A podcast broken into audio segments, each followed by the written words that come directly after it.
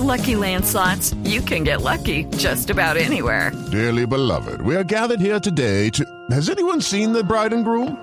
Sorry, sorry, we're here. We were getting lucky in the limo and we lost track of time. No, Lucky Land Casino, with cash prizes that add up quicker than a guest registry.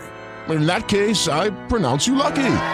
Play for free at LuckyLandSlots.com. Daily bonuses are waiting. No purchase necessary. Void were prohibited by law. 18 plus. Terms and conditions apply. See website for details.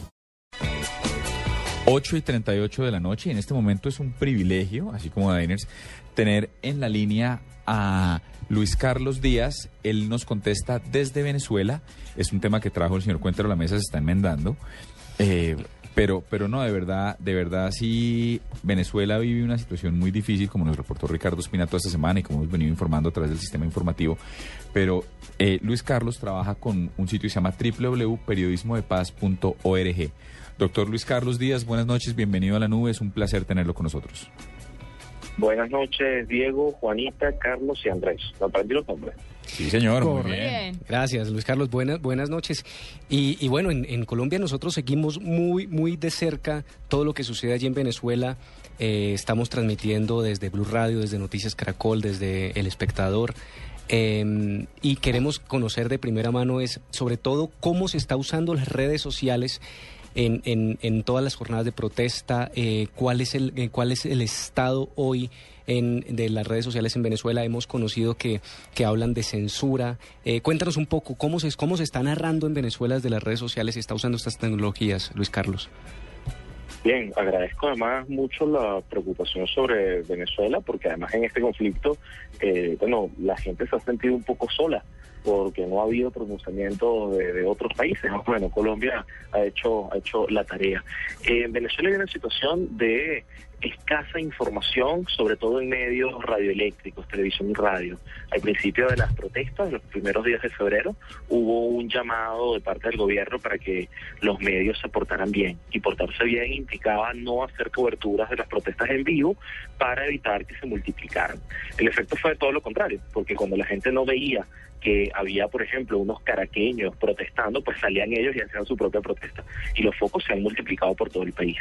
Entonces, no solamente la gente no puede ver en vivo protestas a través de la tele durante el día y, y quedan condenadas a horas de la noche y, y transmisiones telefónicas y esas cosas, sino que el canal NTN 24, que es de Colombia, fue censurado en Venezuela. Se sacó de las grillas de televisión por cable y satélite y además se bloqueó su página web de manera que la gente no pudo acceder durante muchos días. Entonces, eh, solamente algunos medios han hecho algunas coberturas muy pequeñas, radio tiene algunos anclas que, que le permiten a la gente saber. De resto es la prensa la que se ha encargado de narrar, pero ya saben, la velocidad de la prensa es muy lenta y además en Venezuela tienen escasez de papel, lo que ha hecho que algunos medios cierren en el interior del país y otros han recortado su cantidad de páginas. Pero- En este contexto es que las redes se han multiplicado. Eh, hay 10 millones y medio de usuarios de Facebook, unos 4 millones de usuarios de Twitter. Eh, yo diría que Twitter es la plataforma reina en este conflicto y es la que le ha permitido a mucha gente, aunque no sea masivo, sí le ha permitido a mucha gente estar enterada, informar y además multiplicar a sus comunidades de personas analógicas, vamos a llamarlo así. Eh, sin embargo, vimos nosotros unas denuncias de Twitter que decía que el gobierno venezolano estaba censurando imágenes e información para que, y, de alguna manera saboteando el ejercicio para que no pudiera ser tan prolíficas las redes como se esperaba que fuesen, ¿no? Ahí es muy curioso porque lo que ha hecho el gobierno es ir probando tipos de bloqueos y censuras cada vez más sofisticados. Ya el año pasado, el 14 de abril, el gobierno le bajó el switch completamente a Internet en Venezuela. Pasamos unos cuantos minutos totalmente desconectados eh, bajo la excusa de que había ataques desde afuera contra el país, cosa que es absurda. O sea, es como trancar todas las calles del país porque va a aterrizar un avión en un aeropuerto, en la frontera. Es una cosa muy loca. Pero esta vez han ido probando ese bloqueo a las imágenes de Twitter se hizo durante un día y fue tal el costo en opinión pública y política que no se han atrevido a hacerlo y esperemos que no se atrevan a hacerlo de nuevo. Pero el problema es que en Venezuela las telecomunicaciones, sobre todo la empresa principal, ScanTV, es del Estado. Pero al ser del Estado ha perdido autonomía, porque perfectamente uno puede tener una empresa pública, pero en este caso no hay autonomía política y se han tomado decisiones unilaterales que han significado el bloqueo de más de 400 páginas. Unas porque tienen la información del dólar, que como saben en Venezuela hay varias hay varias tarifas, una de ellas indecible. Eh, información sobre corrupción. Hay una página llamada infodio.com que en Venezuela está bloqueada y no se puede ver desde ninguna desde ningún proveedor de servicio. Y si la revisan van a ver que hay muchas denuncias contra corrupción del gobierno. Y así ha habido como una una una, un olfato del gobierno para ver qué información pudiese bloquear, que ha significado graves errores y retrasos en la libertad de expresión. Luis Carlos, eh, lo que hemos visto desde fuera a través de las redes sociales es que, digamos que la oposición ha estado lanzando sus denuncias y las ha estado publicando para poder evadir un poco la restricción que hay de comunicación.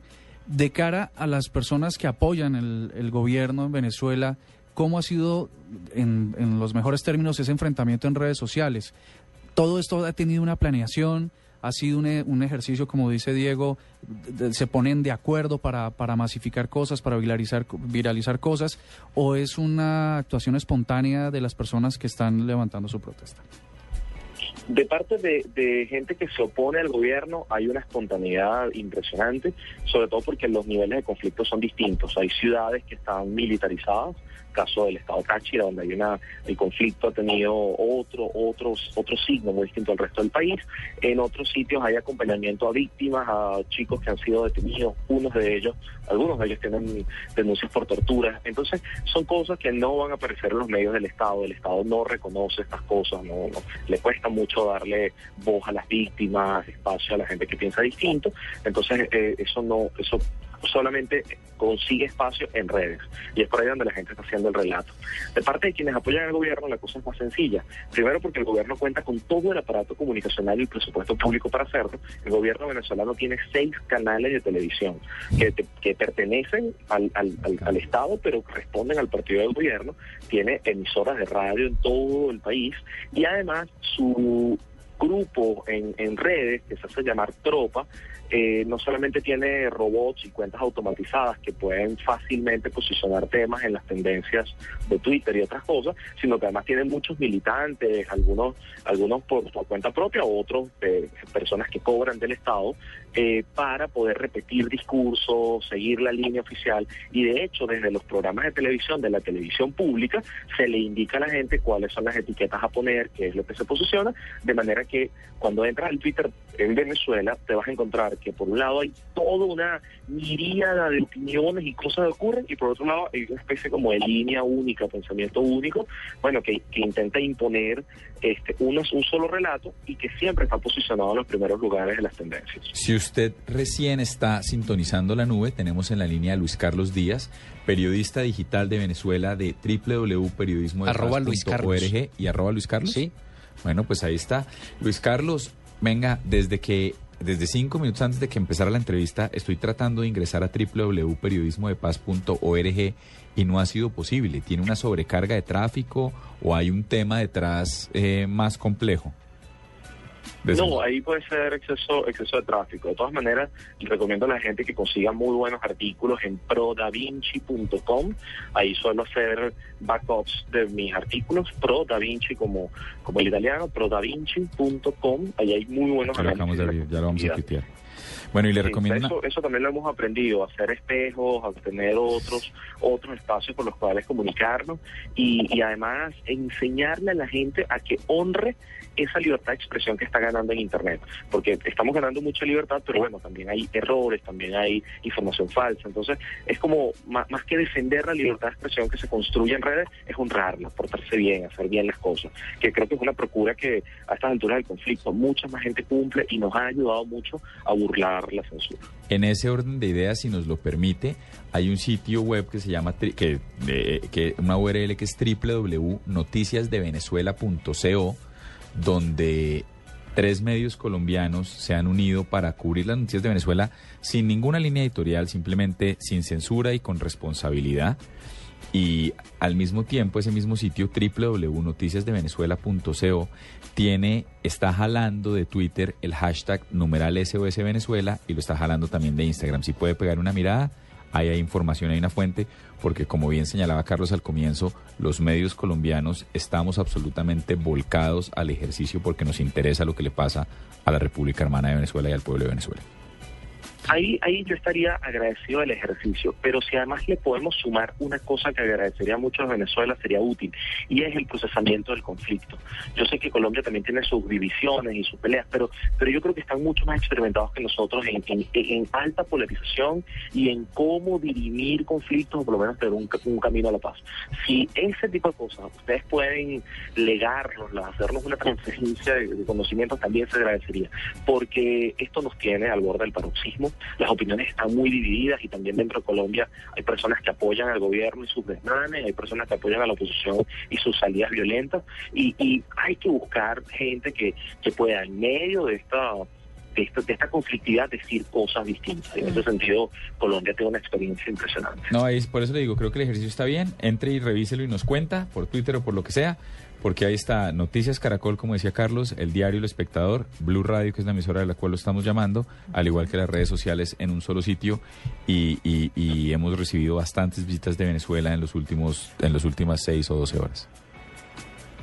Pues agradecido. Venezuela es un país que va a seguir generando información, sobre todo porque eh, hay que hacer un muy buen registro de violación de derechos humanos, que hemos tenido unas muy graves. Y sobre eso, pues también conseguir caminos de diálogo. Luis, sinceramente, con, con, todo el corazón en la mano y con la, mayor eh, objetividad del mundo, ¿usted cree que si la prensa de países como Colombia y, y otros cercanos reflejan lo que está pasando al mundo en Venezuela, esto va a ayudar de algo con la situación que ustedes allá adentro? ¿De de alguna forma los podemos ayudar en algo o la cosa está, como decimos acá, tan jodida que ni eso los ayudaría? No, se ha, se ha demostrado en muchos puntos del conflicto que la opinión pública internacional eh, pega y sobre todo le pega mucho la imagen al gobierno. No es para nada gratuito que nuestros consulados sean oficinas de propaganda y que se pague en el exterior a, a gente influente, influyente para apoyar al gobierno venezolano. Entonces, tener también una contraparte en el exterior es importante. Fíjense, por ejemplo, cómo las cartas de Rubén Blades han impactado tanto en el discurso presidencial, que es una cosa casi que un despecho que tiene con Rubén Blades. Y ese tipo de cosas llevadas a otros espacios, pues también ha seguido, ha seguido causando buena sensación, porque también es decirle a, bueno, a, quien está ordenando la represión, mire, usted está bajo la vista del mundo, eh, hay salidas alternativas al conflicto porque uno puede, uno puede dirimir estos conflictos por vías democráticas que no incluyen abusos de autoridad, que no incluyen perdigonazos en la cara. O sea, hay otras maneras de hacer las cosas. Pues yo les recomiendo, señores, que nos escuchen de la nube, que sigan a arroba Luis Carlos en Twitter. Tiene la fortuna de arroba Luis Carlos. Y, nos escribe también Víctor Solano, que dice que es un buen referente allá, por supuesto. Es un periodista que está haciendo periodismo desde Venezuela. Y eh, síganlo porque todos los artículos que comparte tienen que ver con la situación que hoy está viviendo Venezuela, usando las redes sociales para decirle al mundo lo que allí sucede, eh, que posiblemente no podemos ver en, por los canales oficiales del, del gobierno venezolano. Gracias, Luis Carlos. Y la comunidad digital unida, aquí estamos ayudando en lo que se pueda. Muchísimas gracias a ustedes.